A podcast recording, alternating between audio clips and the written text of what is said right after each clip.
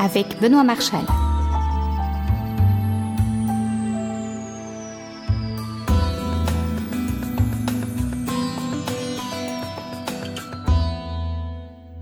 Bienvenue, bienvenue pour cette émission de déclencheur. La photo comme vous ne l'avez jamais entendu. Cette semaine, on parle de vidéo et de réflexes numériques avec notre ami Lightroom Reg. Ça fait quelques années maintenant qu'on parle de vidéo sur les réflexes numériques, mais est-ce que la technique est suffisamment mûre pour intéresser tous les photographes? Quel est le meilleur boîtier aujourd'hui? Quelle est la meilleure technologie? La réponse tout de suite. Avant cela, un très court agenda pour vous présenter l'exposition Les Talons de demain, qui présentera les travaux des élèves du lycée Brassailles, des élèves en bac photo donc.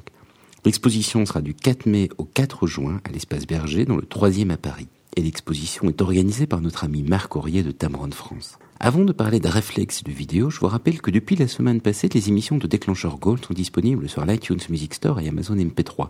Il est donc possible de télécharger l'émission Gold directement depuis votre téléphone portable. Les membres de Déclencheur Gold ont accès à une émission d'une demi-heure sur ce sujet. Vidéo et réflexes numériques avec Lightroom Reg. Bonjour Régis. Bonjour Benoît. Donc euh, Régis Forgione, tu es auditeur de déclencheur depuis super longtemps. Tu signes sous le nom de Lightroom Reg. Et euh, plus récemment, tu nous as même écrit toute une série de notes, notamment sur ce que tu fais avec tes élèves. Voilà, tout à fait. Dans ce qu'on appelle un projet pluridisciplinaire. Il ne s'agit pas de faire de la photo pour la photo, mais d'intégrer un petit peu toutes les matières de l'école élémentaire, de, des sciences physiques, des maths, du français, en intégrant la photo là-dedans. Ce qui est assez marrant, c'est que tu arrives à la photo par la vidéo. Oui, c'est vrai. Pour la petite histoire, je faisais de la musique et puis j'étais un petit peu chargé de filmer nos petits concerts, tout ça. Donc je me suis intéressé à la vidéo. Je me suis inscrit à un stage d'animation image par image où on se servait pour euh, fabriquer ça d'appareils photo. Et bizarrement, depuis ce jour-là, je me suis intéressé à l'appareil photo et à la photo. Et on a profité de ton expérience pour te faire tester en fait trois boîtiers récents avec lesquels on peut euh, filmer et photographier. Et là, euh, on s'est dit que ce serait intéressant de confronter ça sous forme d'une émission en final quand la vidéo est apparue là, sur les réflexes, il y a quoi, deux ans, trois ans maintenant, on va dire. On nous présentait ça comme l'accès pour les amateurs à une vidéo vraiment de bonne qualité. C'est vrai qu'on voit beaucoup de retours d'expérience avec follow focus, avec plein de choses autour. Moi, je veux pouvoir filmer avec le minimum d'accessoires. Ouais, c'est vrai que ces accessoires, ils sont a priori plus destinés à un travail en équipe. Certainement, le follow focus, l'idée, c'est justement de permettre à une personne de cadrer pendant qu'une autre s'occupe du point. Voilà, tout à fait. Souvent, ça nécessite. Quand on est tout seul. Euh, et donc, quand tu m'as proposé un petit peu de tester les nouveaux appareils, là, il y avait un, le, Canon EOS 7D, il y avait le Sony Alpha 33 et le Panasonic GH2. C'est vrai que ça m'intéressait déjà de comparer un petit peu leurs approches en, tant que caméra au niveau ergonomique pour une seule personne, pour vraiment cadrer le truc. Si je veux faire un truc super léché, ce genre d'appareil, avec tous les raffinements qu'il y a, en perfectionnant un petit peu toutes mes approches, je peux faire quelque chose qui s'approche.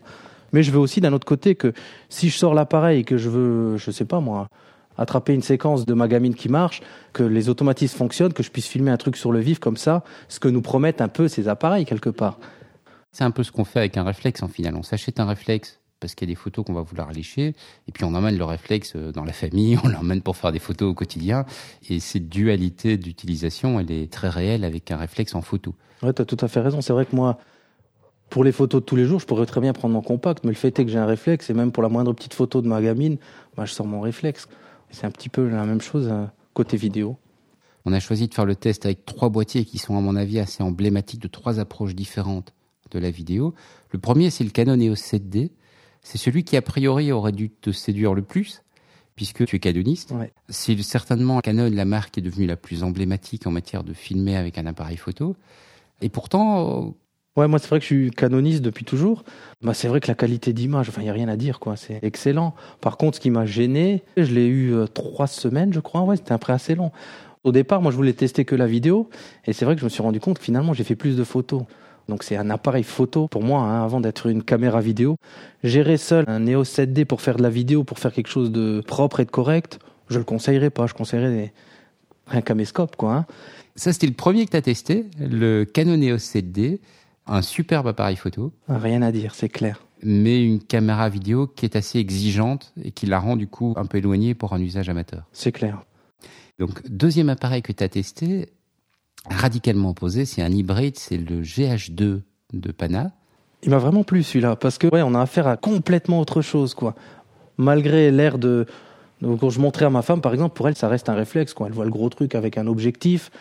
Alors, pourquoi est-ce qu'il est plus pratique pour filmer? L'autofocus qui fonctionne super bien en vidéo. Et puis je disais tout à l'heure, on a affaire à complètement autre chose. Il y a un mélange des mondes. Par exemple, l'écran est tactile. C'est pas quelque chose que j'attendais, disons, sur un appareil. Et puis on se laisse prendre au jeu. Et surtout, ça fonctionne bien, c'est pratique. Je donne un exemple en vidéo. Tu as ta caméra au point, tu vises quelque chose, tu appuies sur l'écran, euh, sur ce que tu veux avoir net sur ton image. Puis tu peux jouer. Flou net, je sais pas moi. Au fond, tu as ton chat. Au premier plan, tu as Benoît. Ben, si tu appuies sur Benoît, c'est Benoît qui est net. Deux secondes après, tu appuies sur le chat, c'est le chat qui est net. Ça, c'est génial pour s'amuser à faire de la vidéo. efficace. Voilà, c'est très efficace.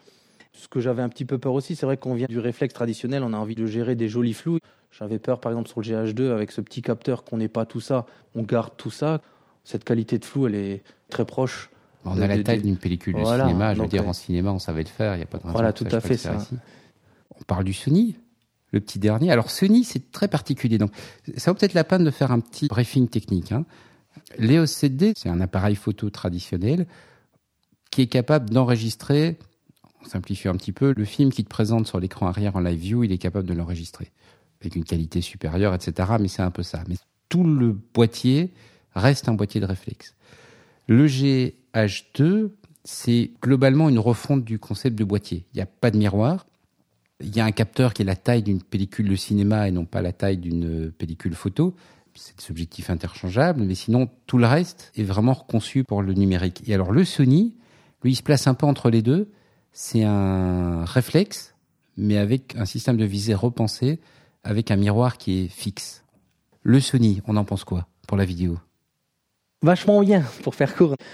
Donc tu disais, c'est encore une autre, euh, euh, disons, une troisième voie avec leur miroir semi-transparent. Et ça joue donc sur le, la gestion, sur l'autofocus, puisque ça garde la détection de phase du réflexe traditionnel. Et là, du coup, ça a un avantage énorme comparé au GH2, qui lui marche par détection de contraste. Là où sur certains plans, le GH2, il pompait un petit peu là d'avant en arrière, comme on a sur les compacts. Le Sony, il sait dans quel sens il va. Donc, on voit que parfois, il cherche un tout petit peu sa mise au point, mais il va dessus directement. Il n'y a pas de pompage d'avant en arrière. Alors, la petite chose sur le Sony comparé au GH2, c'est qu'on a moins de réglages manuels. Si on veut lécher son image, il est plus euh, en mode automatique. Alors, on a parlé de l'autofocus. Ça, j'ai bien compris que c'était un, un élément différenciant important entre les boîtiers.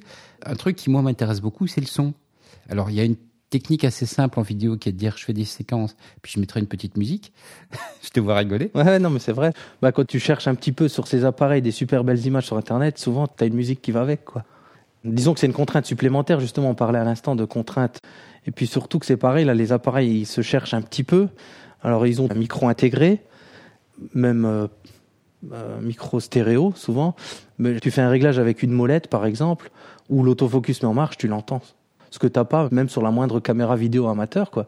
Je veux dire, t'entends pas tous ces sons.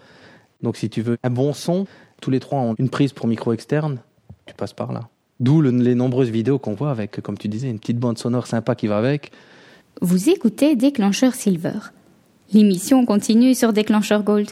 Choisissez. Soit devenez membre Gold sur www.déclencheur.com ou téléchargez l'émission Gold directement depuis votre téléphone sur l'iTunes Music Store ou Amazon MP3. Il me reste à vous remercier de votre écoute. Pour ne rater aucune émission de Déclencheur, je vous invite à vous abonner.